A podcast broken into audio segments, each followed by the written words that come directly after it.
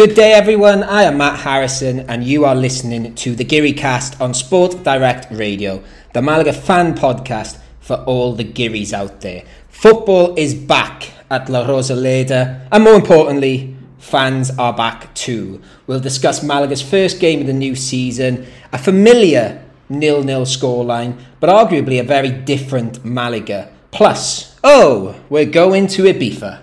Not my words, but the words of the Vengaboys. But indeed, Malaga are going to Ibiza this coming Sunday to take on one of Segunda's new boys. So we're joined later by Ibiza fan Oliver Merlin to give us the lowdown on the new boys in Segunda. But first, we'll start with the news, but not before introing my fellow Geary casters.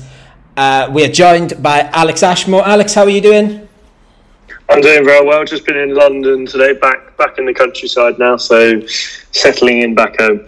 Lovely stuff. And um, we've got no Chris Marquez today. He is uh, on his way back to Holland tonight, or maybe tomorrow morning. But he's enjoying his last day in Spain with the family. So coming off the substitute bench for the second time this season is our super sub Johnny Stern. Johnny, how are you doing? I'm doing great, thank you. It's a bit rainy in Liverpool at the moment. Kind of wish I was in Malaga, but what are you to do? Yeah, well, I, am still actually. I, I, went for a run about two hours ago, um, and it's still very hot out there, so I'm still sweating a bit actually. But uh, yes, it. You know, I, as I always say, living here, I'll never complain about the weather.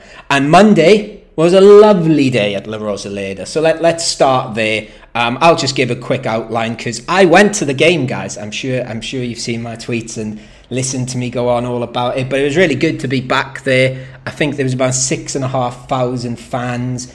It seemed to go quite smoothly. There didn't seem to be too many issues. I, I didn't see many, so I'm sure there might have been some like teething issues. But I got in okay my with my digital ticket, and they just checked my ID, and and then supposedly the rules were we couldn't sing and we had to sit down. But I think generally people stayed in their seats. The sort of um, the sort of Fondo Sud group sort of seemed to move to the upper tier and they provided most of the atmosphere and I think the police and the stewards just decided what can we do? So they let them sing and yeah it was I think it was a brilliant atmosphere in there and we'll talk a bit about the game in the in the second part but um, if you do want to check out what went on Monday night um, we did introduce a new series to our sort of Geary Cast Plus sort of add-ons where we called it Vamos a la Rosaleda, where basically I just talked monologued my way through my day in Malaga, and uh, and then obviously I met up with Chris there, so Chris features too. So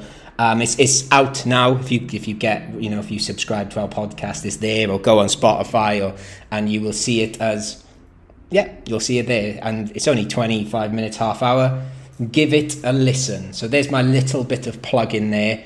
Um, and then we'll go on to news. Again, I think most of the news this week regards signings, potential signings, one player leaving the club. So we'll start with definite signings first. Um, Genaro signed for Malaga last week. I'll be honest with you, he seemed to come out the blue. I knew nothing of him. Alex, any thoughts on that signing? I think it'll be interesting. I, you know, from what I've done in terms of research, his main position is a central defender, but also can play as a central midfielder. So he adds squad depth, which is, you know, as I said last week, we definitely need this season. We will be calling upon it. You know, all, all the more for having an extra player, and obviously we signed Beban, the French centre back, and hopefully he can add to that defensive stronghold and get our defence back to what it was. I believe in our second season Segunda, where we were the best defence in the league. Yeah. Which sounds odd considering we finished about 12th or 13th, I think it was. Hmm. Yeah, I think uh, I don't think he's going to get mentioned too much when we review the game against Mirandes for Monday, but he did come off the bench in that game, and if I'm right, I think he did actually go into midfield. And Judge, I, I can't remember who he came on for, but um, yeah, you know, like you said, good to have versatility. John, Johnny, any thoughts on the Genaro signing? Well, obviously, we can't really take much from the game itself, but you know, he came from Mirandes, so he's obviously he obviously played for Jose Alberto. So I think that's quite positive if he wants to bring him with him. Uh, he knows he knows the style that Jose Alberto is trying to implement in the team. So yeah, sure, it's I think it's a solid signing. It's good for depth. Yeah, and he's he's come from before going to Mirandes. He's come through the systems at Sevilla. He's actually played a Europa League game for Sevilla. I think he only played one game for them and is against um, APOEL FC from Cyprus. He's got caps at under 18, under 19, under 20 levels. So, yeah, I think he's a, a useful addition to the squad and we'll see how he gets on. Um, the only other sort of real transfer news from Malaga in regards of definite is uh, our goalie Gonzalo has gone to Badajoz on loan. Um, Johnny, any thoughts on that? I, I think it's you know it's quite self-explanatory, really, isn't it? We've got two goalies. Yeah, yeah, definitely get some minutes somewhere else, and then we'll probably decide whether we move them on or keep them in the team. It's a it's a solid move, I think. Yeah, I can't remember Alex. I've got a feeling it was Chris, not you, but I think one of you was saying he should before we signed Danny Martin, he should maybe get a chance with us. Um, I don't know, was that you or was that Chris? I'm sure one of you said it.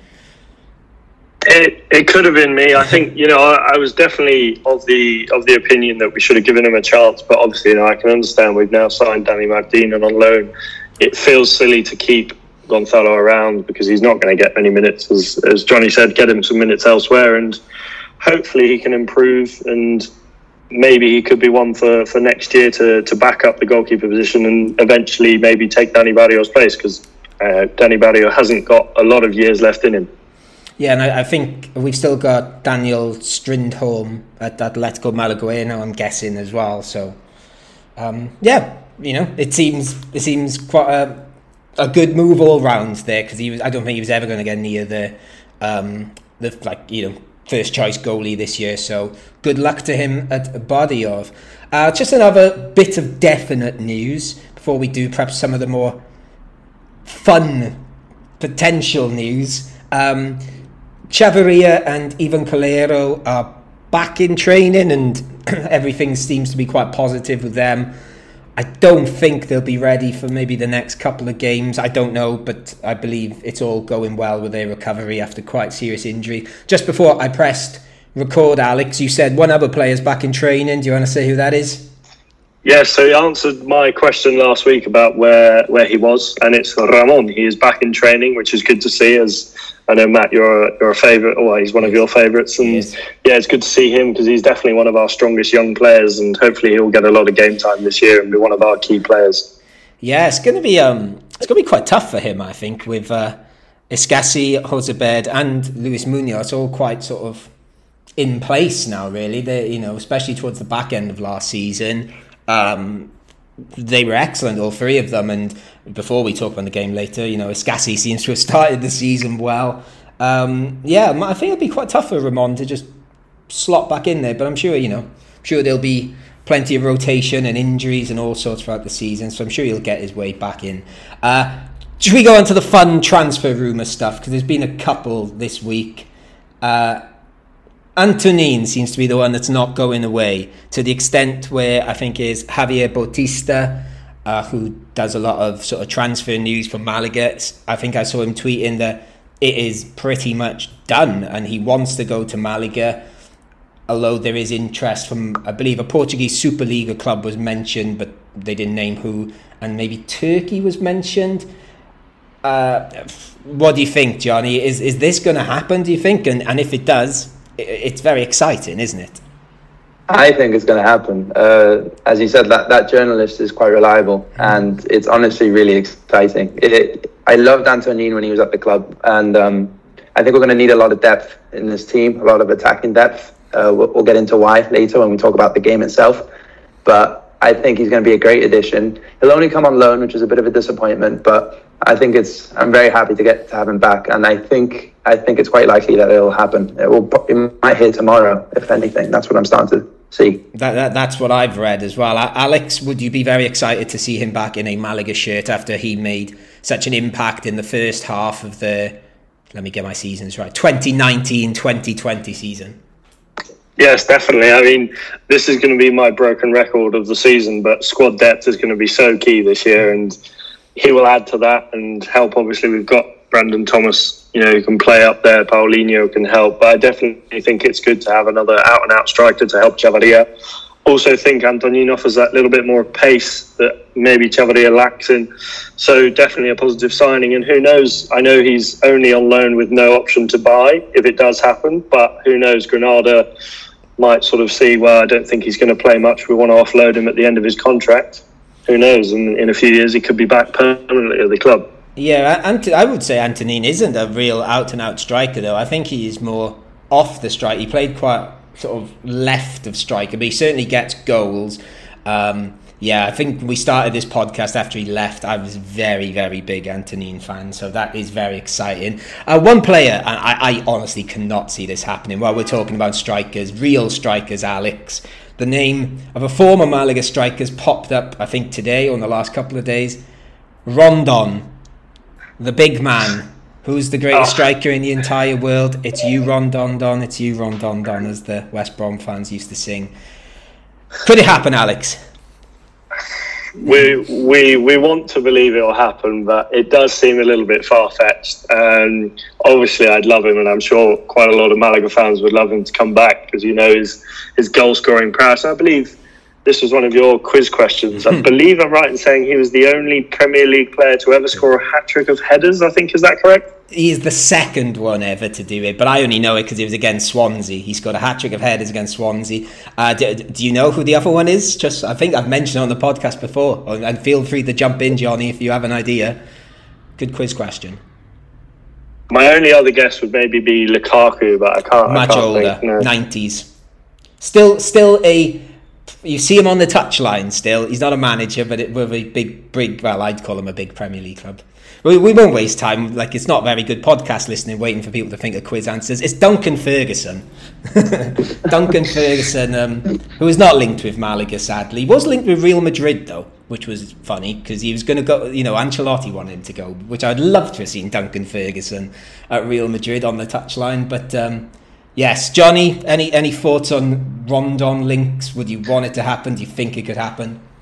I'd love for it to happen. I just I just really can't see it. Uh, like let's just look at the teams that he's played for before Malaga, or after he left Malaga, I should say. he played he played in the Premier League. He played at Zenit, and he played in China. You know, this guy made a lot of money. With he has probably very high wages, high expectation of wages. I really, really just do not see it. But if he takes a pay cut, then absolutely, he fits the bill. We're gonna we're gonna bring in an, uh, a centre forward apparently, and he fits the bill perfectly. But I just don't see it. he, he he fits the bill on the pitch, but sadly not our wage bill at the moment. That's the the issue we have. Yeah, I think it's the same. I think oh, there's been there's been a running theme this summer, isn't it? Because I know we talked about Willy Caballero and Amrabat, who I believe has signed somewhere now. And forgive me, I've forgotten the club got a feeling it's somewhere in the Middle East, but I might even be wrong there. But I know Amrabat is signed for someone. Um, it feels fanciful again, but but Malaga, this um, CVC money, I think, is on its way um, to all the clubs in Spain. So maybe we do, maybe we can make one fun signing. Um, by the way, speaking of that CVC deal, I tweeted it earlier. Go and check out La Liga Lowdown's article about it. It's very clear, very simply explained. It's very good. Um, it's better than I explained it last week, so go check that out. Um, any other? Oh, one other little bit of news. This was something fun I just noticed before, about an hour before we went on air. So I didn't put it in the running order. Um, speaking of former players, have you seen how Rolon has been doing at Boca Juniors? I saw he scored the other day. Oh, did he? Oh, I can't remember who it was against, but I've seen he's been playing, getting game time. Yes, they hate him though. in the, in, I was reading all um, the, I think it might have been El, Eldez Marquet did an article about it, but he played the other night and he gave the ball away 18 times. And uh, this Boca Junior fans tweeted the like stats. Um, someone like tweeted all his stats, which were appalling. And the Boca Juniors fan said, "I'm sure he only touched the ball five times and somehow give it away 18 times." So it, it sort of made me chuckle a bit. I shouldn't make fun of someone struggling on a football pitch. But it was the, the, the I was chuckling more at the Boca Junior fans who seem to have they're not very big on him. But uh, yeah, I'll be honest with you guys. I really want to get on to talking about this game because I had a good fun Monday night. I know it was a nil nil, so we'll move on and talk about Malaga nil, Mirandes nil.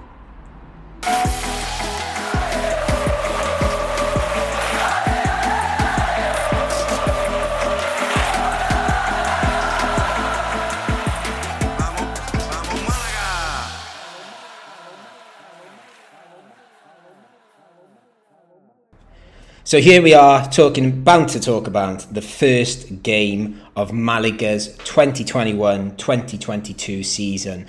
Uh, when I introduced this podcast, I did say it was quite a familiar scoreline, nil nil, and we drew quite a lot of games over the last couple of years. Not scored a lot of goals, but I think the main thing we were talking about here there was a definite sort of change in Malaga from last season, uh, certainly in the first half. But we'll start at the beginning, guys.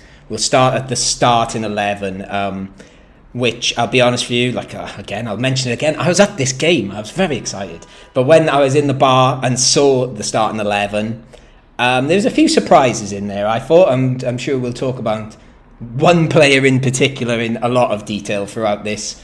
Um, but let's we'll start with the goalie. Um, I think last week, Alex, when we sort of tried to predict our starting eleven, I think me and you both thought Danny Martin would start because we have him on loan, and you sort of think, well, we've got to give him time. Danny Barrio started. Was that was that a surprise to you at all? I think it's difficult to say, obviously, because you know Pellicer went for that swapping tactic last year, which I personally didn't like, although it did work at times. I just don't think it. You need with goalkeepers, you need consistency with selection, and I think maybe there must be there must be another reason as to why uh, maybe Danny Martin's just not up to full fitness yet, or there's something you know behind the scenes that we don't know of. So, or he thinks Danny Barrio is actually better. So, you know, for me, like you said, it does feel a bit silly to bring someone in on loan, especially a keeper if you're not going to play them. So, be interesting to see whether in the next few games Danny Martin does start picking up some minutes. Yeah, and you know, it's obviously I think as Chris said on our podcast last week, we'd rather the Malaga player, the one who we have on our books, play. I guess. Um, Johnny, was was you expecting Danny Martin to start? Because obviously we didn't ask you last week. No, I, th- I, I was quite confident that okay. Barrio would start. You know, he's he's been for the most part our starting goalkeeper. Obviously, we were rotating before, but you know, Danny Martin. You know, when you actually look at like his past before he joined Malaga, he really didn't play that much football. He ran a whole season without playing any football, and for me, it would have been very risky to play him. I know it doesn't make sense to mm-hmm. bring in a loan signing, but. I don't. I, I think I'm, I feel much safer with Barrio at the moment. Yeah, I suppose now we've got Gonzalo out on loan. Maybe Malaga already knew Gonzalo was going out on loan, and they just needed to sign a backup. And maybe Betis thought, well, he's got a better chance of playing for Malaga than for Betis, so why not send him there? So maybe that happened. Johnny, um, any other surprises in the starting eleven for you? Absolutely. Um, the, well, they might be. The the two the two youngsters, Kevin and Roberto. Uh, okay. That really surprised me, and I was I remember thinking, you know, we've made all these big signings. Why are we starting two youngsters? But I was shocked by how good and how much how much they didn't stand out in the sense where like they were, they, they were playing like veterans. They were very confident out there, I'm very impressed. Yeah, I, I feel like one of those two are going to get a lot of airtime in the next few minutes. So we, I might just focus on the other one. So uh, Alex, I'm, I'm, guessing you were quite surprised too to see them. Um, but what did I, I, think Johnny just said? He thought they both played well, um, but I feel Roberto maybe didn't make sort of the headline grabbing performance that maybe the other one did. Um, what, what did he make of Roberto on his first, uh, his first start for Malaga?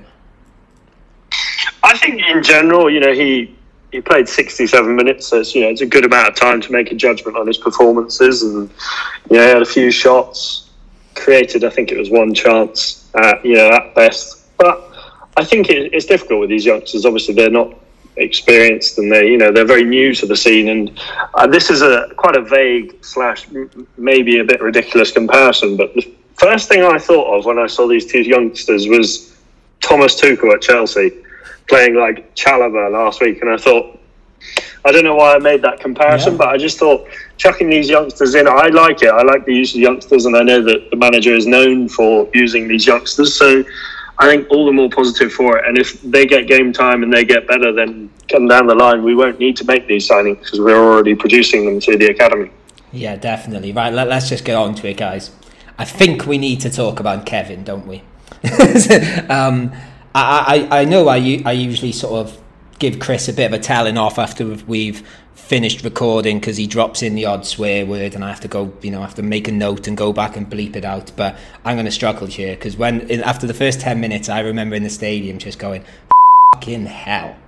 Just I couldn't believe what, like where this kid had come from. I'd never and and fair play to Chris actually. Um, if anyone listened to the um, or anyone goes to listen to the match podcast we did in the bar beforehand, Chris did give him quite a bit of love and said he heard he's very good, but I, I didn't expect this. Um, and again, I, I made this comparison twice in the bar after, and I'm going to use it again. But I remember going to watch Notts County v Crawley many years ago. Um, I had a, my couple of I was in the Notts County end with a few Notts County friends, and there was this kid who was just phenomenal. And I was like, "Who the hell is that?"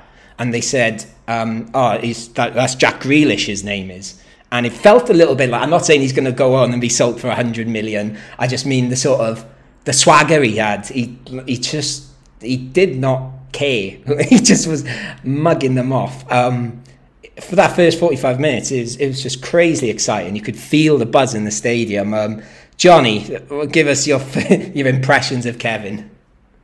He looked he looked absolutely immense. He actually reminded me. You compared him to Jack Grealish. Uh, to me, he reminded me of Ontiveros when he first okay. came onto the scene for Malaga. You know, with his dangerous dribbles, his shots from outside the box.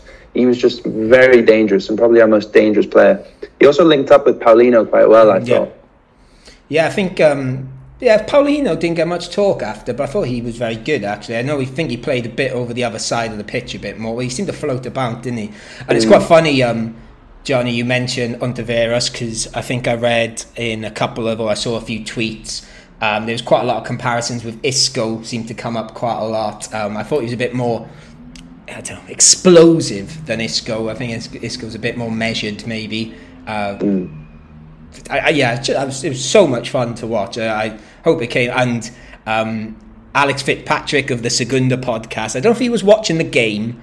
I think he watched the end of our game. Um, but I if he saw it on Twitter. He did text me just before half time and like, who the hell is this Kevin guy? And I was like, I don't know, and I don't care. I just want him to play for us forever. Um, Alex, what about you? What did you make of Kevin's debut for the start, anyway? I was I was impressed. I was very impressed. I think he he had, like you said, I think he had that air of confidence that people that age just don't have, and you know he created quite a few chances. Had shots, uh, you know, from outside the box, and it just it, it's nice to see these youngsters coming through and just playing without a care in the world. I think you know that's the best way to go about it. Just give it your all, and you know try things that you know maybe you don't think will come off, but if they come off and you practice them, then they will work. So, no, I'm just very happy to see a player of you know who's come through the academy. He's you know he's come through. He's played for the youth teams, and you know he's he's he's doing the Malaga fans proud, and I think he's a, a fantastic addition to our starting eleven. Yeah, he just yeah, it was just like you said. I just I couldn't believe it. Was his, it looked like he was so confident, and I I was thinking to myself. Um, if Mirandes had done this sort of, you know, it's hard to do homework on any team first game of the season, but I was thinking to myself, they probably didn't know who he was either. They they probably sort of worked out what they thought might be the Malaga lineup. So that poor right back and defenders he ran at probably were like, what on earth is going on here now? Because the first 15 minutes were just like a bombardment from him. It was, oh, it was just yeah, like I said, it was it was so much fun like being there and seeing it. Um, and, and to the extent where I was saying earlier that um, like you know I love Antonin, and when I saw us getting linked to Antonin today, I was a bit thinking, oh, I hope that doesn't mean Kevin doesn't play. so, um, but hopefully they both can get on the pitch. That'd be great fun. Um, and I think for 45 minutes, guys, Malaga were just great fun to watch. Um, did you tell me, uh, Johnny? was the change in style from last season like really noticeable? Do you think? Absolutely. Uh, when when uh, when Jose Alberto first joined, I think everybody went to like look like googled him to see what his style of play was and stuff like that, and all the articles said very aggressive attacking, lots of pressing, and you always hear this when you get a new manager. So you know, I, I took it with a grain of salt especially after hearing uh, Alex Fitzpatrick talk about uh, Mirandes from last season. Um, but no, this I'm a Liverpool fan as well. And this team reminded me of when Klopp first came into the Liverpool side. Everybody was just was just running like wild dogs, just pressing, being very aggressive, chasing the ball, getting the ball back, and just we Mirandes could not breathe. We had so much energy uh, throughout the first half, of course. Then obviously that the energy ran out, but we looked so so dangerous. I've never seen a Malaga like this before in my life, like attacking this much. I hope we keep playing like this because it would be amazing. Yeah, um, and Alex was, I think, like Johnny just said there, we we'd done a bit of homework on Jose Alberto, and we sort of, like Johnny said, we we can read everything, and you go, okay, yeah, that's that sounds all very nice and idealistic and stuff. Was you surprised just how quickly our team seemed to picked up his philosophy, to use that term people like using a lot? Yeah, no, definitely. I think it's you can definitely tell there's a vast difference between our team from last year with Pellicer and this year. I just think it seems to be more intent. We try things, and I do also like the fact sometimes last year it was one of my you know qualms I had with the team where they just didn't seem to shoot. They seemed to sort of try and not walk it in, but try and make too many passes and made that extra pass where we'd always end up you know giving the ball away. And I feel like that's where having more shots. I mean, Kevin, I think he had five shots in total. I like to see that that intent, and you know, you're not going to score without shooting. It's a very Michael Owen statement to make, but I do think we need to make more shots, and I do like to see it. So yeah, definitely, I do I do love the fact that we've got this attacking intent, and it's nice to see that we're implementing it so early and playing quite well with it. And I think the more the season goes on, the better we're going to get. Yeah, and like, and, and we'll talk about one of the attackers in a bit more detail in a second. Um, but the one that jumped out at me as much as anyone was Escassi, who I know we all love on here. But he seemed to be loving it. Every time a Mirandes player got the ball, he was bang straight into them. And I think obviously he was great last year, and there was an element of that. But I think they've all been told just to get in their faces, and yeah, for forty five minutes. Oh, you know, t- even taking Kevin aside, um, the whole, I thought the whole team like you know, really got into that philosophy and pressing. Like like Johnny said, actually, is a good point. They did sort of look like early, particularly early Klopp Liverpool, which was a bit more, bit more. I don't know, maybe it's a bit more measured now. It was a bit more in your face then. Um, we'll talk about one of the new signings because obviously, as we said, it was nil nil. We didn't score. We had a very good chance with our new signing, Brandon Thomas, who started up front. Johnny, what did you make of Brandon Thomas on his debut? He's very scrappy. He's got a lot of energy, and that's what he said when he joined. He said the one thing that you can expect from me is that I'm going to work very, very hard, and I think he really showed that. I was quite impressed. Um, obviously, you know, he didn't he didn't score, but I think his style is more of like a second striker sort of mm. thing, just to sort of support a centre forward. So I think once we have like a full team, because we do still have some injuries, we still have signings to make. So when we have the finished product, I think he's going to have a part to play in the team for sure. Yeah. Uh, should he have scored, Alex? That's one of those. It's difficult to say. I mean, I'm I'm never very good at with these because I always think of too many angles, things that could happen. But I guess it's probably one of those ones where on one day he could score and on another day that could happen. I think it's very much a day to day thing, case by case. But yeah, just to air what Johnny said, I think it's fantastic to see just a yeah, like in you know such energy and such intent. And I feel like some at some points in the season last year we we kind of seemed a bit flat and we were letting other teams come onto us, which I'm not saying is a bad thing in, in all aspects, but I definitely think it's something that we needed to remedy, and I think it's good to see that we're changing that. Yeah, there was a part of me as well. Um, I don't know because I think I was very excitable being in the stadium. That there was a part of me that was wondering how much of this is Jose Alberto's sort of training and the if I'll use the word again, philosophy he's trying to implement, which I think it was a lot of that. But I was thinking of someone like Escassi and uh, uh, Luis Munoz who didn't play in front of fans at La Rosaleda last year. So I think I think the fans sort of fed it a little bit as well because it was loud in there for you know six and a half thousand people. Um, so hopefully that you know they enjoyed playing in front of the fans and this can continue throughout the season because it was jolly good fun to watch. So we've kept saying great first half, great first half. What happened in the second half, do you think, then, Johnny? Because things did slow down, especially the last half hour. And I think it's fair to say Mirandes probably might have felt a bit they could have stole it. We ran out, sorry, we ran out of energy. Uh, that's that's that's a, it's as simple as that. Um, you know, with this style of play, you know, the the constant pressing, the constant counters, and all the attacks, the players are going to get tired, and you know, it's very hot in Malaga these hmm. days, especially. So that might have had a part to play as well. But you know, with this style of play, you know, we're, we're either going to have to try to score as soon as possible, or we're going to need a lot of depth in the team because there's going to need to be a lot of rotation. These players are going to get tired, and we need to prepare for that. And would you agree with that, Alex? Was it just energy sapped from us from that, you know, all action first half? Definitely, definitely. I go back to my earlier point. I think the more we see these players, I think the more they play like this, they will get fitter, and obviously they're going to be training. And you know, I don't want to make comparisons, but you know, like Marcelo Bielsa has at Leeds with that, I think it's called murder ball, where he's like no stoppages or anything like that. I feel like you know, the more we practice and the more we, you know, play at this sort of level of intensity, I think the fitter we'll get, and you'll see improvements. And a lack, a lack of energy, I think, is natural for this part of the season. And you know, I think it, it's going to happen. That's where we need squad depth. Yeah, and and also from a I suppose from a mental perspective as well, like you said earlier, Alex, lots of those players on the pitch are young players, and maintaining that performance over 90 minutes is maybe it's sort of learning to be able to do that for a bit longer as well. I'll propose this to you then, guys, because I totally agree with what you've just said. But I sort of mentioned this to Chris after, especially there's one player in particular, and I, I don't, I'm, I feel like I'm being too critical looking back over it now. I just think when we made those substitutions on about the hour, so Jairo came on and Kufre, who I didn't think had a bad game at all. Kufre. Jairo, I didn't think was great to be honest with you. I feel like I don't know. It, it made me. I, I, I, This is where I agree with you, Alex. I thought the ones come off the bench, they they seem to not.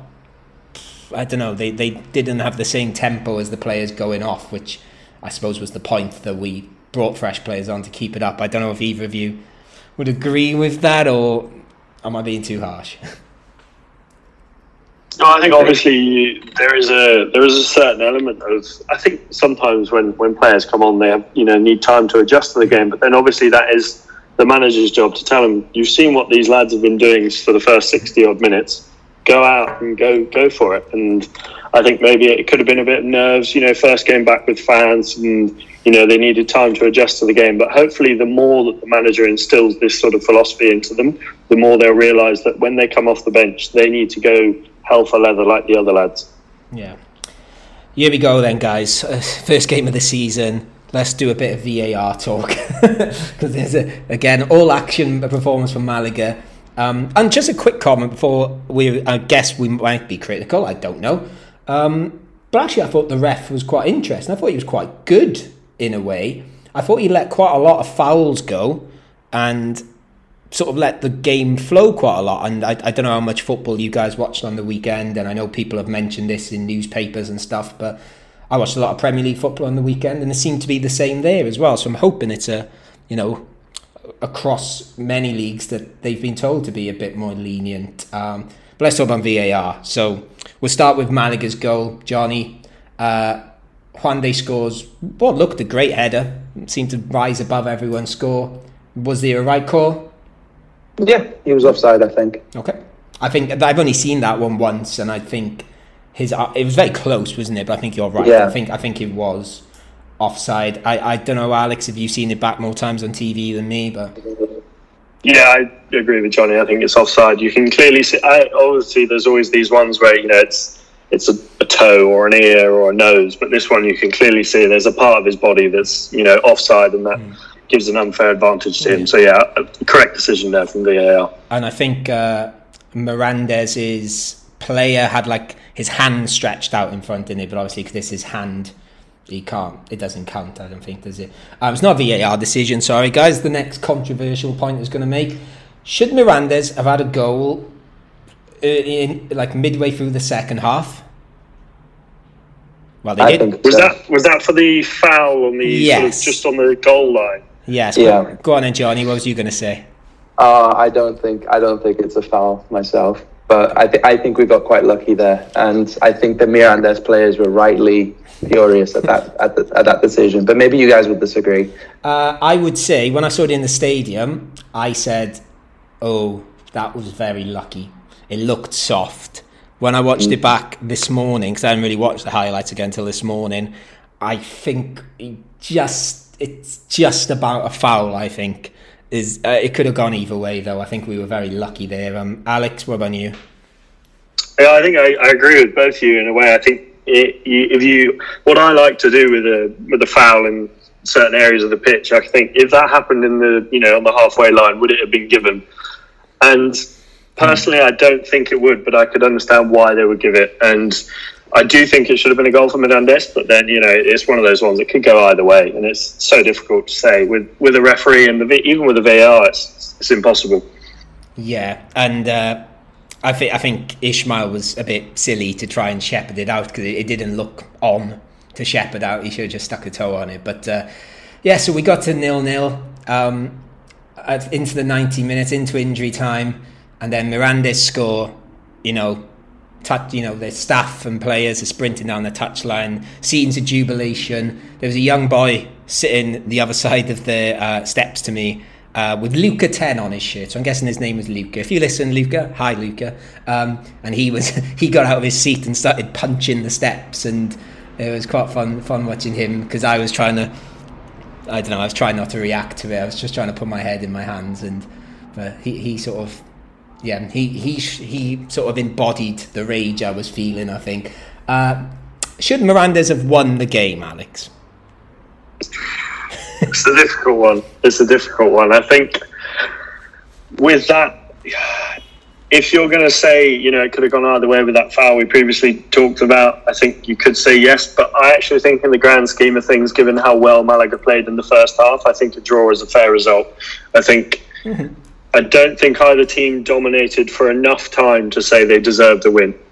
Yeah, I, I think that's quite fair. If I, I've, I've got to be honest, I think if I had to pick a winner, ignoring controversial decisions they went against Mirandes and just on performance. I would thought Malaga's first half performance was so so much more explosive that I would say they would have just edged it. But yeah, I think I think it probably was fair. Jo- Johnny, any thoughts on that Mirandes late ghost winner? Oh, the offside one at yeah. the very end. Uh, no, no, the, the, the, foul no, on the halfway. foul leading up to it. Yeah. Yeah, I completely missed that foul. Uh, Me too. So it was, you know, was, I was delighted, uh, honestly, because I thought they scored, and generally, I didn't think they deserved it. I think Malaga deserved it a bit more. I think they only got their attacks at the end because we were tired, and I think the only reason we didn't win, this sounds very obvious, the only reason we didn't, we didn't win is because we didn't score.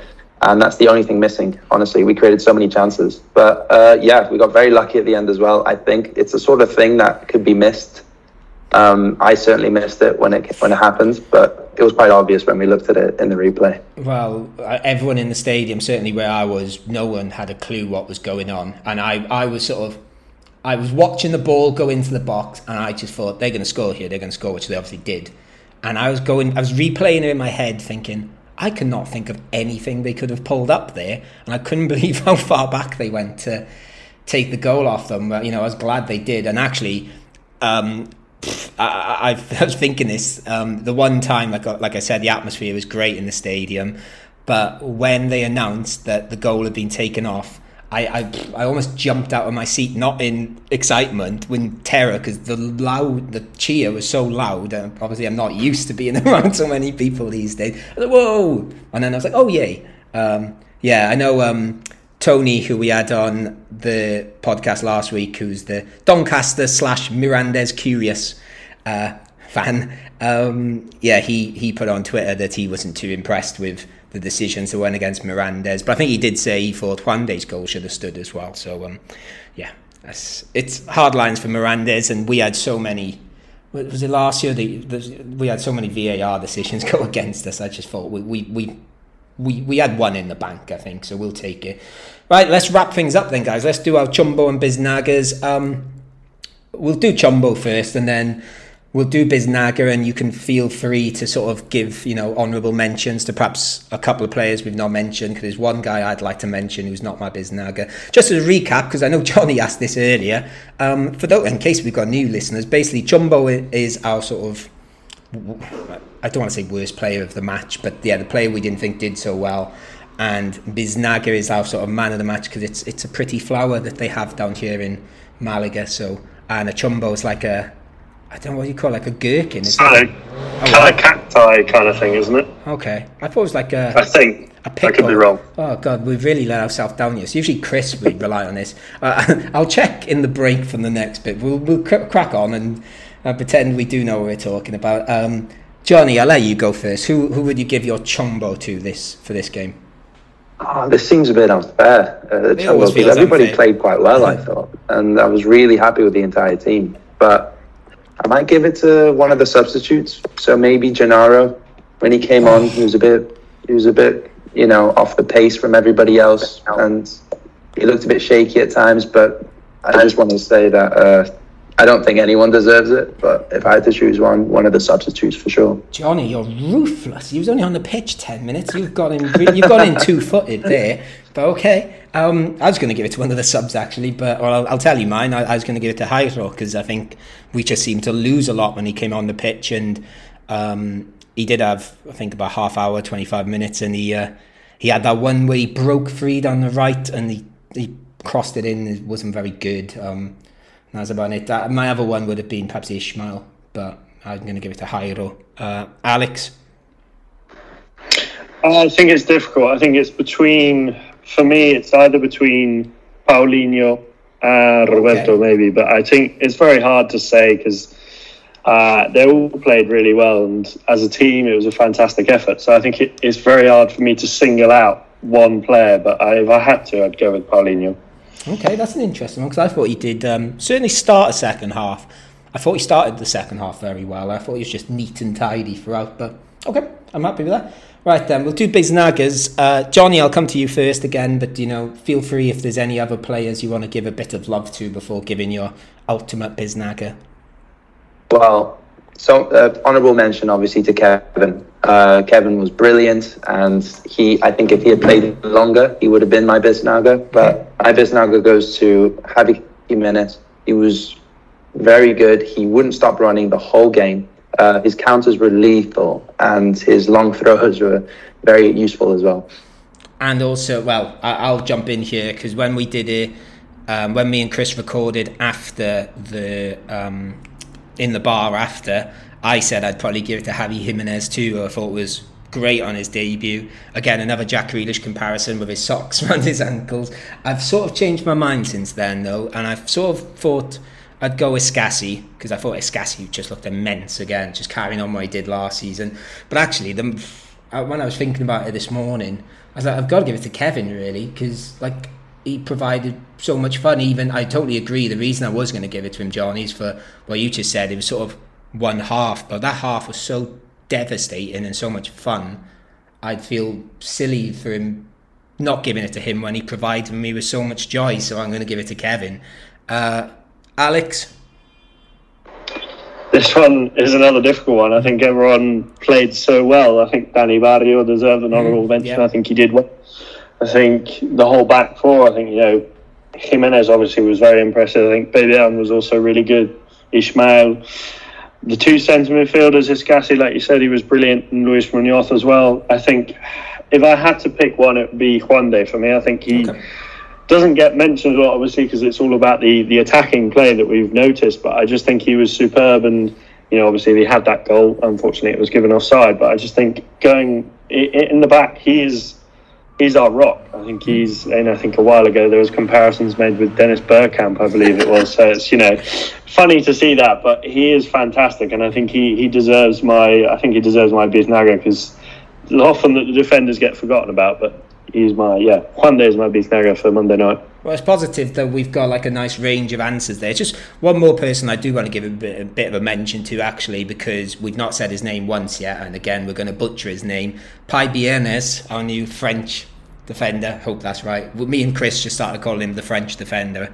Um, um, I don't know if it came across on TV, but he looked maybe like I don't know, maybe didn't stand out as much as Juan but he looked so comfortable in our defence in the fact that he was the one shouting at everyone. And I don't know if that came across on if you're watching on TV. He was pointing at people where to go and shouting at people who were giving the ball away. And like Ishmael didn't have a great game, and he seemed to be trying to tell Ishmael what to do. And uh, I thought it was good to see from a new signing. He, I think, um, although I think he's going to be great for us. And maybe I don't think he's Biznaga worthy this week, or perhaps not, not even in my top three. But I think he's going to be a very good signing for us. So I thought I'd give him a bit of a mention now. Um, and there you go, guys. That was our first game of the season. And as far as nil nils go, it was jolly good fun. I don't know if I was perhaps my opinions distorted from being there, but uh, yeah, I had a jolly good evening despite the lack of well goals, which were actually awarded anyway. So we've got another game to look forward to now. we as we said earlier, we are going to Ibiza. So let's go and talk about Ibiza.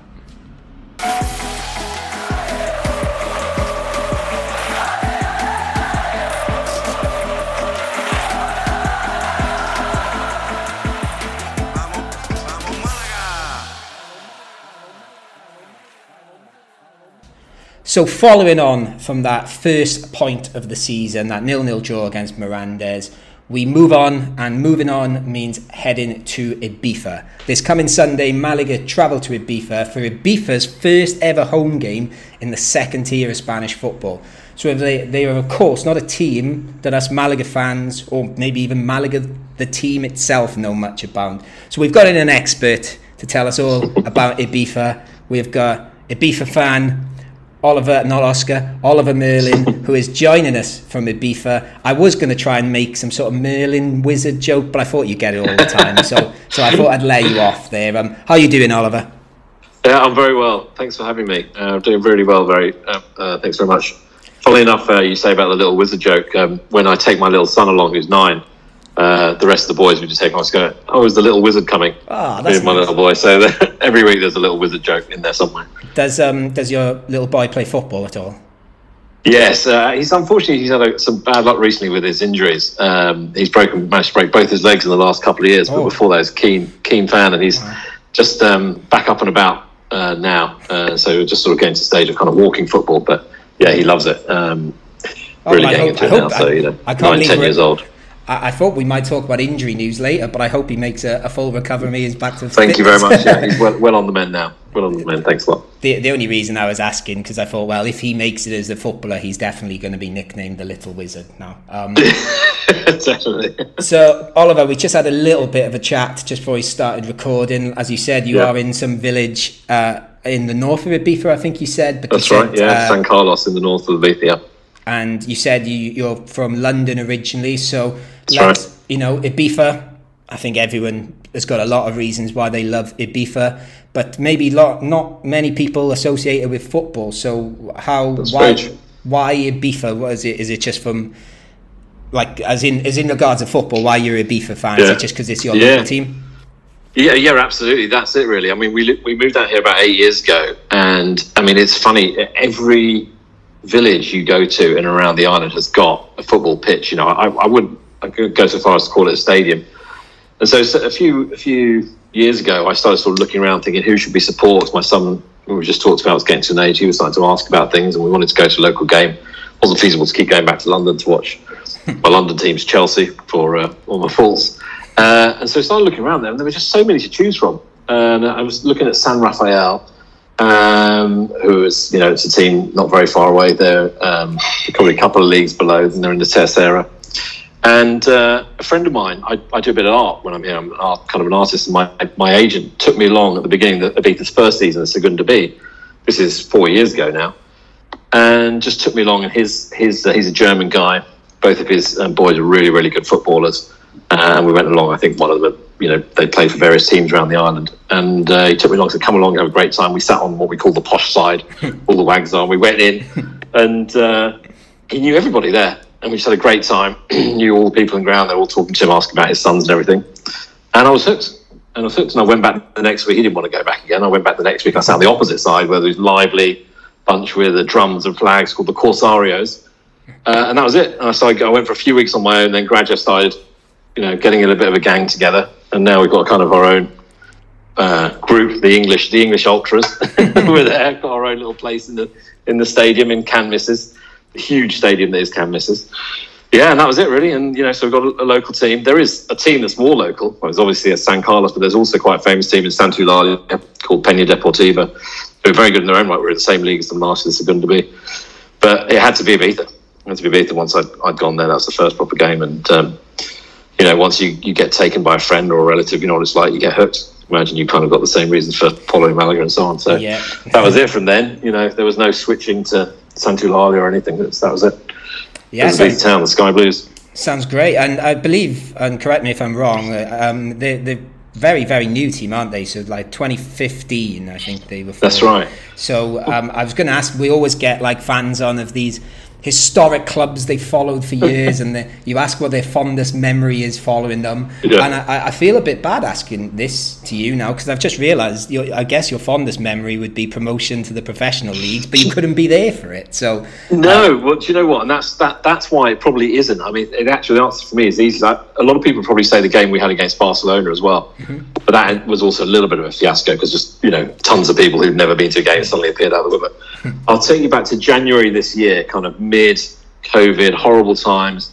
There was a little break, um, kind of like lifting of some of the restrictions, and I don't know if you followed at all, but we had Celta Vigo Okay. in the second round of the Copa del Rey. yeah, yeah, I remember. Uh, and we beat, we beat them 5 2.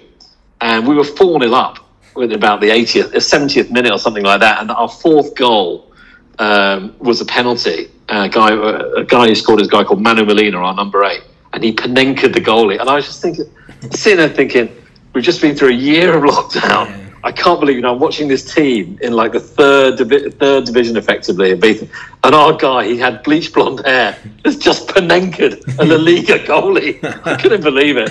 And we went on. They came back to four two, and I was starting to get a bit worried. And then we scored another one. We've got this great poacher called Angel Rodado. He scored a fifth, and we won five two. That's easily my fondest memory of watching Ibiza. But you're right, I haven't been going very long. So the current incarnation of UD Ibiza has been going since 2015, like you say. So this is kind of the seventh year um, under the ownership of um, a guy that used to be the president of Valencia, and he, and he bought sort of UD Ibiza and has kind of managed them, managed to get them up through the through the leagues in the last seven years. Yeah. yeah, beating Celta Vigo five two. That's that's that's going to take some beating. Yeah, whatever happens this I, year. I vaguely remember it now. Like you said, I, I remember the Barcelona game a little bit more because they scored in the last minute. That's right. Yeah, we were winning up until again about the last 70th minute. Um, but you've you've sort of touched on it a little bit there already, Oliver. Um, like like I said, they're quite a new team, but they've climbed up the leagues, and I know um, Amadi, um, um, I can't say it. Um, I can't say it. Amadeo. Yeah, Salvo. Yeah, Salvo, just go with it. Just go with it. yeah, we'll stick with Salvo. Um, he's been a big part of it, but um, i i would you say it's all down to him to rise up the leagues, or has there been any other any other goings on that have sort of led to this Um, climb? he, he he is revered here. Whenever he appears at the stadium, if he kind of walks off the pitch, there's all you know calls of Presidente, Presidente, and all that. So he's definitely the driving force, you know, and he's seen the opportunity that could be here. You know, there, there, there's no doubt that Ibiza's a great brand, and it could be it could be huge. But there's a hell of a lot of work for him to do. And I think if we had not got promoted last year, you know, every every year you don't get promoted, there's questions asked, right? And we went sort of three seasons without getting promoted, or it would have been three seasons without getting promoted. Kind of would have wondered at the beginning when he when he first took over, he said it'll stay to about 10, 12 years. And had we not got promoted, this would have been the seventh year of his ownership, and you sort of would have started to worry. But we were, you know, we were hands down the best team in our league um, last year. And, you know, it was sort of truncated, but we were first in our league by some distance. And then we got into the, you know, the kind of playoffs and, and got through. I wouldn't say relatively easily, actually. You know, some of the games we went through on goal difference and things like that. But we were we were too good for the Segunda B in the end. Yeah, I've, I've just remembered Oliver before um, before you came on. I should have should have warned you. Really, Uh, you're the first uh, fan of a newly promoted team from last season to come on this podcast, and I, I'm going to start warning them all. We do not want to hear anything about the structure of the league last year because I think I think we could do a whole two hour podcast on that. So when he started saying it, then I thought, oh, I hope he's not going to explain it. oh god it was yeah it was it's something else i mean it's notoriously difficult to get out of anyway and then they announced this kind of compressed phase which was super disappointing because we couldn't go because it was super covid restrictions it was on the mainland you know, all the games behind closed doors so we just sat nervously in like you know these sweltering pubs just watching these incredibly tense nil nil one nils they were all nil nil and one nils in the playoffs it was, Yeah. it was horrible yeah Well, actually, I'm gonna I'm gonna sort of I'm gonna, I'm gonna confess here, and I think Alex will back us up on this confession. In that playoff final, we, we had sort of Yeah. mixed loyalties, didn't we, Alex? Because Right. I think um, I, I will say my piece and say. I was hoping, as an away fan, I could go to Ibiza away this season. Obviously, I, I was I was looking at it still even last week, but I know Yeah. I'm not going to get in as an away fan. But but Alex, what, why were we maybe not wanting Ibiza to get promoted in that final last year? I believe I'm right in saying, if my memory serves me correctly, they were playing against UCAM Murcia. Yes, and what is And our link to our, them? our fellow Guiri, Charlie Jansen, plays for Ulca- UCAM Murcia, and we had him on the podcast. Okay, so we yeah. were kind of wishing them because we watched. I think we managed to. We were looking at the penalties they had against Barcelona B on Twitter, which is the first time I've ever watched a penalty shootout on Twitter. Like you know when Yeah, they do the yeah, yeah. updates, and it was Yeah. quite bizarre, but. Yeah, so we were kind of like Matt said, you know, Ibiza away if Carlsberg did away days, as they say, Yeah. um, it would be quite good. But Yeah. yeah, we had that split loyalties with Charlie playing full cam. Yeah, Yeah. um, Charlie Yeah. Jansen They're a good team, actually. Who was yeah. Yeah, Charlie um, very good team. is the centre back for UCAM, but he's also a Malaga fan, Yeah. and he so, so he's, he's a Tottenham and So Malaga. he's got split loyalties as well. Yes, so uh, so we had we had to cheer him on, and I did message him Yeah. after and say like, "I'm "Oh, really sorry" and everything. But but yeah, um, uh, oh, they'll, they'll be they'll be thereabouts this year. They're, they're, they're very good. They're always really tough opponents. They were. Yeah, um, Johnny, uh, any any experience of Ibiza, or did you know much about Ibiza before they got promoted? Uh, unfortunately, I've, I don't have much experience of Ibiza. Maybe someday. That'd be quite fun. Yeah. Um, no, all I know about the team is, um, again, what Alex Fitzpatrick told us about them, and that they have Fifu in the team, who used to play for Malaga. That's true. That's right. They do just joined. Yeah. Uh, There are. It's, it's quite an experienced team actually, and there are one or two players. I don't know if you guys have heard of Javi Lara. So he's got, actually got La Liga experience, I think, with Eibar, and he's got plenty of Segunda experience with Elche and others. Um, he's getting on a bit now. He's 35, but he's still, you know, you can see his quality. When he first came, we were like, wow. you know, how old is this guy? Okay, he's 40, but um, Yeah. he could play. You know, you know, you see these guys that's got time on the ball, and you know, everyone else not like, rushing around like headless chickens. I mean, you know, some of the quality. I won't. I'm not going to lie. Nobody will mind me saying this. Some of the quality of the football we saw, especially in the first season or two, was pretty dire. um, but you know, slowly, slowly, the team's been improving, improving, and, and Javi Lara is absolute quality. So. Um, uh, and, there, and there's a couple like that. I think the average age is about 28, so they're not a bunch of young kids. There's a few few guys that have sort of been around and can hold their own sort of thing. Yeah, um, uh, like you said, those midfielders I love because uh, I I live in Marbella, and Marbella had Right. um, Esteban Granero who played for Oh, Real Madrid yes. and QPR. And, Absolutely. Yeah, Yeah. So, so he's that Yeah, same yeah. thing. He just sort of plants himself in the middle, Yeah. does his bit. Also runs a robotics business, which I, I- I don't know the full story. Esteban Granero, he's always one of those when I'm playing uh, as UD Ibiza in like Football Manager. They always try and get you know try and get him somehow on loan or something. Like that. Fantastic. I mean, he could play. He could be 60 and still be better than most teams and players in the Segunda B. Yeah, um, just before we go on to talk about like how you got off in your first game of the season Yeah. and uh, you know what Malaga can expect, I just want to ask one more question about in regarding sort of your rise up the league and what, it, Yeah. what could happen this year because obviously we've touched on Salvo is as you've just said he's revered on the island. Is is is the Ibiza project going to slightly stall a bit this year with the fact that obviously it's uh, I'm not saying they've bought their way up the league, but they've had money and obviously coming into Segunda now there's um, professional leagues, there's financial fair play at play. Is is that going to stall them a bit, or have they got to try and be a bit more savvy now? It's a brilliant question. I've, I've every year actually, I'm quite surprised at how limited the transfer activity is. So I thought exactly what you just said. You know, I thought Sal- Salvo's going to buy it. He has, you know, I think you know, it's no secret. He bought one promotion. There was a promotion from the Tercera Yes, yeah. to the Segunda B, where basically Lorca couldn't pay their debts. That's right. And, and to be fair, Ibiza had absolutely, you know, really walked away with their part of the Tercera of that league and, and, won, and lost on one penalty kick against, uh, I can't remember who it was now, but um, someone's beating. And, you know, on one um, can't remember. one penalty away. So he paid their debts and took their place. But I think, as you say, Spain's, you know, vis-a-vis the Messi situation, the, you know, the league is, is taking financial um, fair play and such a dim view of financial mismanagement so seriously that, you know, he's not going and buying, you know, the Marco Borriellos. I'm sure you heard about that a few years ago. Yeah, he came yeah, from AC Milan. yeah. He's now like the resident DJ. but he doesn't play. Is he? He played like one game. Yeah. I didn't Uh, know he was a DJ. It doesn't happen. I mean, we've got a great kid from Leeds, um, Mateusz Bogusz, and he's been on fire in pre-season. He's only 19 years old, but again, you, you know, he Yeah. scored two wonder free kicks. But yeah, look, I mean, I'm relatively confident of staying out of that bottom Yeah. four because you see, you know, go go away someone like Zaragoza, who I, you know, from my Chelsea days, I remember playing them in the Cup Winners' Cup. For me, Zaragoza are a completely different level, and Malaga to where I think Ibiza are. But yeah, it was a nil-nil. You know, I know we're going to come on to talk about it, but the guys held their own. You know. Um, and in the four years now that I've been watching Ibiza, I've only ever seen them lose twice. Once to Atletico Baleares, yeah, at home. I mean, I know they've lost more than that, but I've been to most home games. Atletico Baleares one year, who were a very good team. It was two years ago, I think, in the Segunda B from Mallorca, and and the Barcelona game. And so at home, they hardly ever lose. It's a, it's a draw or a win. So I'm relatively confident, even with you know some of the team being 35, 36. And, and, you know, as you said, he's not been allowed to spend and splash that cash around. So So um, essentially, while see. you, let's see. you I think fifth, fifth and bottom. I'd take that right now if you're offering it. yeah. So all, all these wins, essentially, while you're admitting you're just a glory supporter, really, Oliver. Yeah, absolutely. yeah. Um, yeah. I mean, the second fondest memory, if you're ever going to say it, was our away game, which for most of us who live up in the north of the island was against um, Santa Eulalia. I don't know if you guys know. It's quite. It's probably the second town or third town in Ibiza. Away game against them. Went to went to uh, Santa Eulalia. Boiling hot day. Beat them. Beat them two 0 Two 0 I think it was a two one.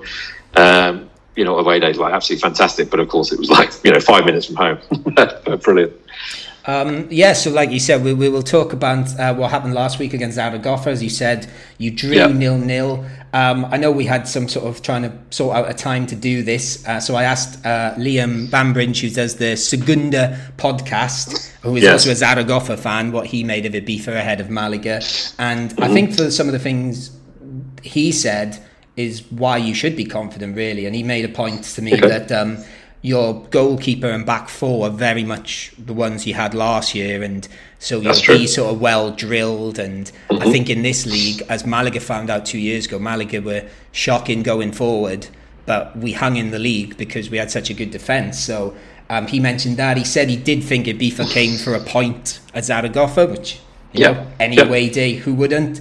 And it'll be interesting to see how you sort of perform because obviously it's a, it's a historic day for you. It's your first game as in a profession at professional level. Um, Yeah. What do you think Malaga should expect from Ibiza on Sunday? I have to think what day then. Yeah, Sunday, Sunday, five pm. Um, well, look, I mean, the first thing I noticed obviously was the heat, which I, you know, I've been to some games and absolutely got sunstroke and burn. but it was 10 p.m. and it looked, so you could feel the heat through the TV and you see all the guys pouring sweat, stopping every 15 minutes for water and stuff. So, I mean, at 5 p.m. this Sunday is, is going to be boiling as well.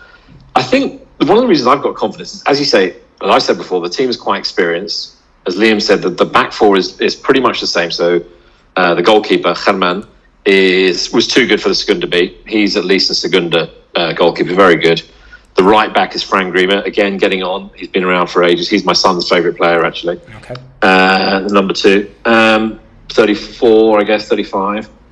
But experience, and I think quite calm, you know, quite, um, you know, unflappable, very, there'll be, you know, no, no kind of panicking at the back. And then I think there's a, just a little bit of touch of quality in midfield and attack. Uh, we talked. I've talked about Manu Molina. You know, don't give away any penalties. You might get Panenka'd.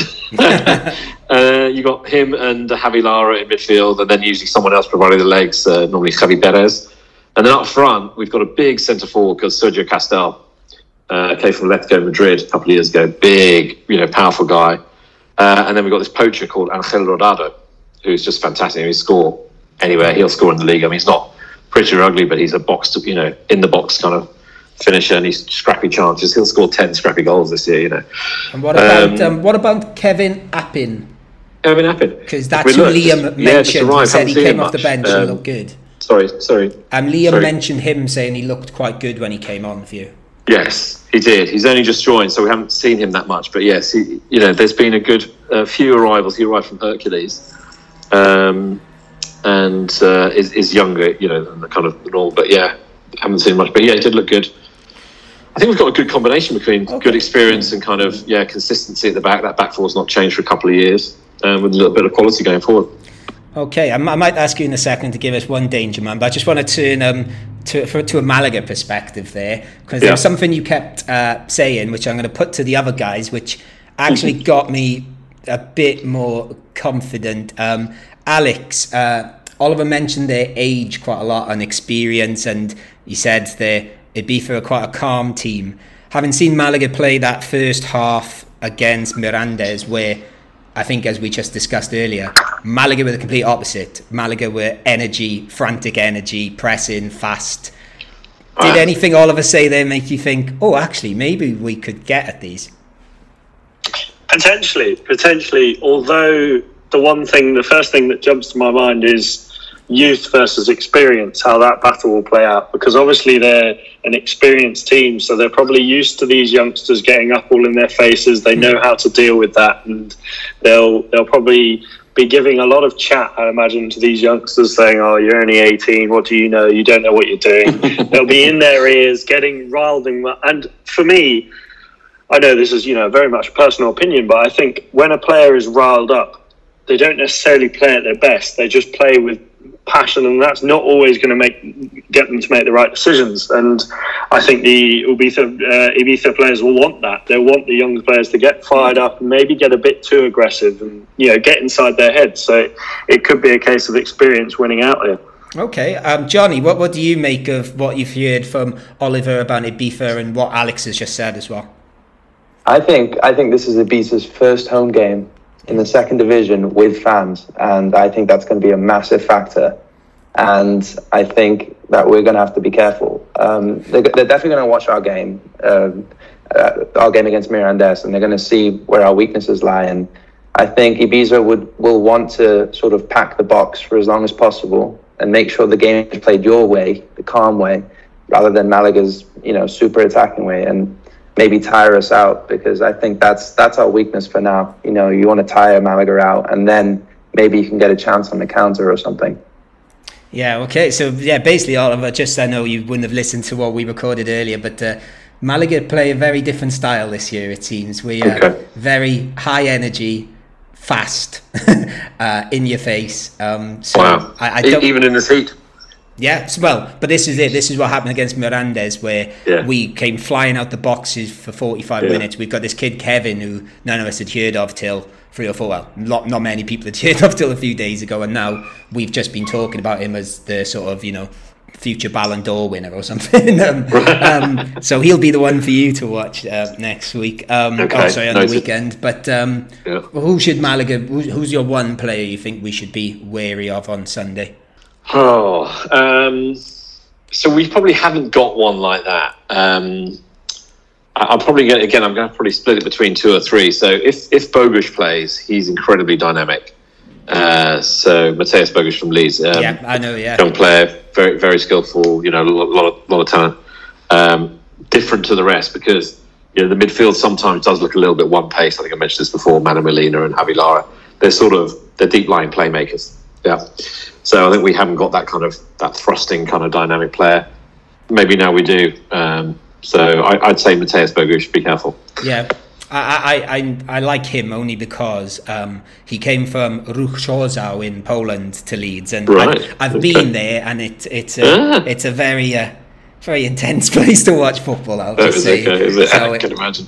Uh, well, yeah, it used to be. It used to have a big old crumbling stadium with big floodlights, right. and uh, so yeah, the other, the other thing we haven't thought about is that um, up until now, I mean, I've been watching Can Misses the stadium intently over the summer, thinking it's going to be ready in time because oh, yeah, yeah. we've been playing on quite an old AstroTurf, and it's going to be a completely new pitch. And I, I, just don't know how it's going to play. I don't know if there's been any practice matches even on it. It's, it's literally gone down a few days ago. And so, I've just realised, Oliver, I've not even asked the obvious question yet. Are you going?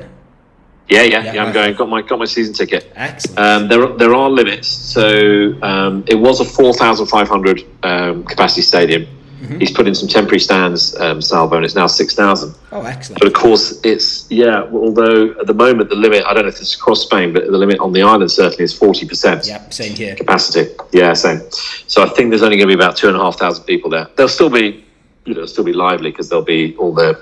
There's two kind of main local groups. One called the Corsarios one called the Payés. The Payeses turn up with their sobrasadas and their conches and blowing all that sort of stuff. Oh? The Corsarios have got their flags and the, and the drums. It'll be lively. Well, um, this is this but, you know, is it, though, I, have been there where there's only been a thousand people before, so you know, uh, two and a half thousand will seem will seem loud. In Malaga, um, I went to the game Monday, and, and we were told we couldn't have uh, what was the term they used? Con elementos de animación Right, okay. so we couldn't have elements of animation, so they wouldn't let us say flags or That would be horrible. That'd Yeah, be horrible. Let's but- see. Let's see what happens. But yeah, But we, um, I, I saw we sit sort of in between the two. The Corsarios would be behind the goal, and the Payeses are kind of across the halfway line. Yes, I'm sure. I'm sure there'll be things. noise um, because I can say even though Malaga didn't have those things on Monday, we had six and a half thousand fans, and six and a half thousand fans can make a lot of noise. So I think Yes, probably yes, with, with the occasion, and you know, I don't want to. Don't want to blow Malaga's trumpet, but I'd say a bit of a name in town. Maybe I know. Yeah, not- absolutely. I know we're God, not the yeah, no, you best, should definitely. um, That was a great first home game for us. Um, you know, it's, it's a brilliant, um, it's a brilliant fixture.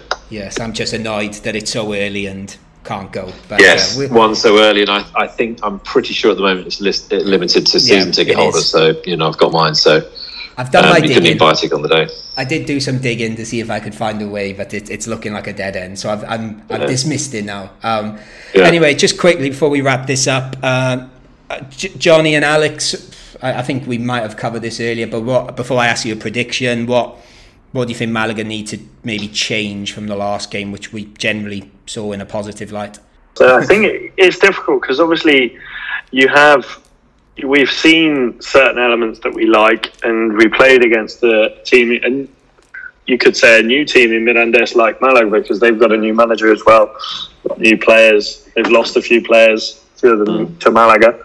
So I think it's interesting to see whether you know we go for that same attack because you know obviously like like you said, Oliver, that Ibiza they like the the calmness and they they like to be steady in their play, but I think you know the the way Malaga should play, I think, is similar to the way we played against Mirandes. I think we would be wrong to change that, but then mm. I also do think we should be wary because obviously it's an away game. It's the Ibiza's first game in Segunda. The fans are going to be up for it. It's going to be a quite a. I'm not going to say hostile, but quite a an, Mm. an atmospheric evening. I think is probably Yeah, the right way to say it. So.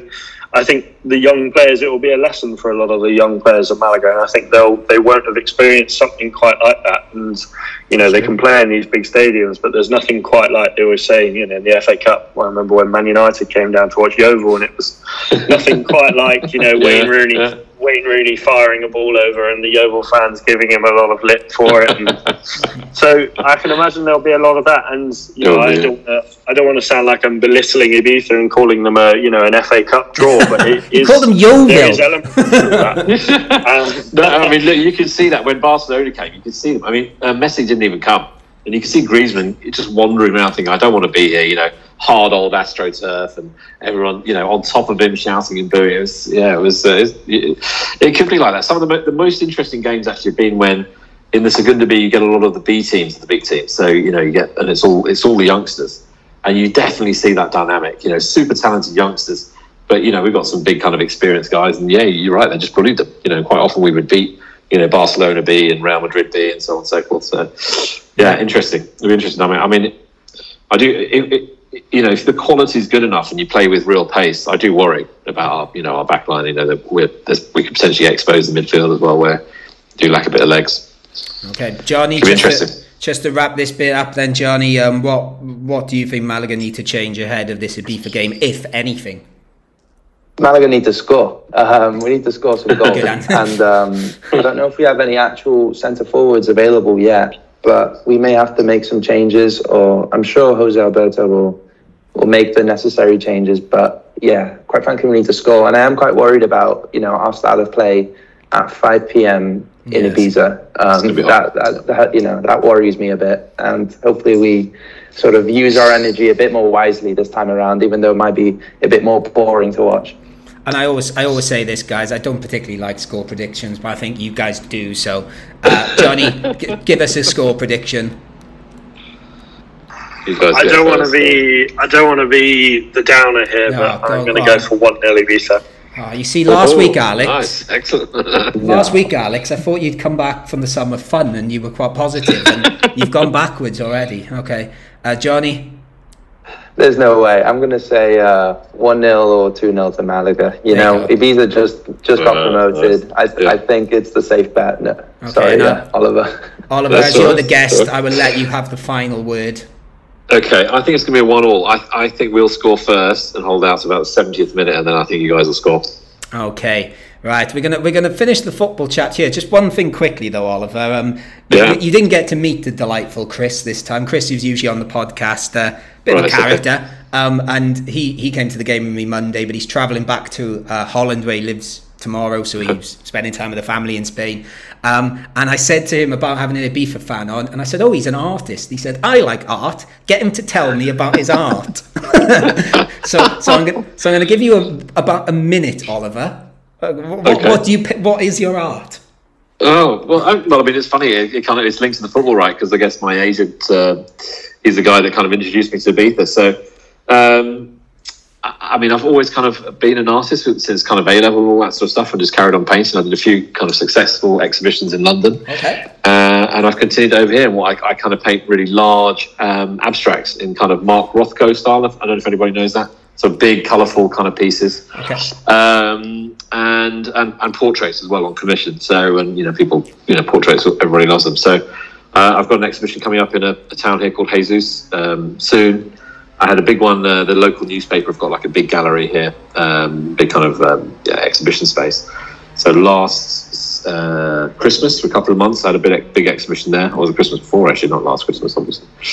Uh, yeah, I mean, olivermerlin.com or olivermerlinart.com is my website. Go for it and, and have There a look go. there. There's no football themed art, but the link the link is via my agent who gets me these exhibitions and uh, took me along to UDB for the first time. Well, there, you go. If Chris, Chris will listen back to this, so Chris can go and go and find your There you go. website. You can go see and have a what- peruse of it. Yeah. And let's just hope, from a Malaga perspective, we get to see some more artistry from our new resident artist, Kevin. And, yes, there you go. um, I'd just like to say a big thank you to you, um, Oliver, for joining us. You're very welcome. Thanks for having me. It's been an absolute pleasure. And Alex and Johnny, thank you as always. Thank, Thank you. you, thank you. And thank you for listening to the Guiri Cast. I've been Matt Harrison. You've been listening to Guiri Cast on Sport Direct Radio. And as always, Vamo Malaga. Adios.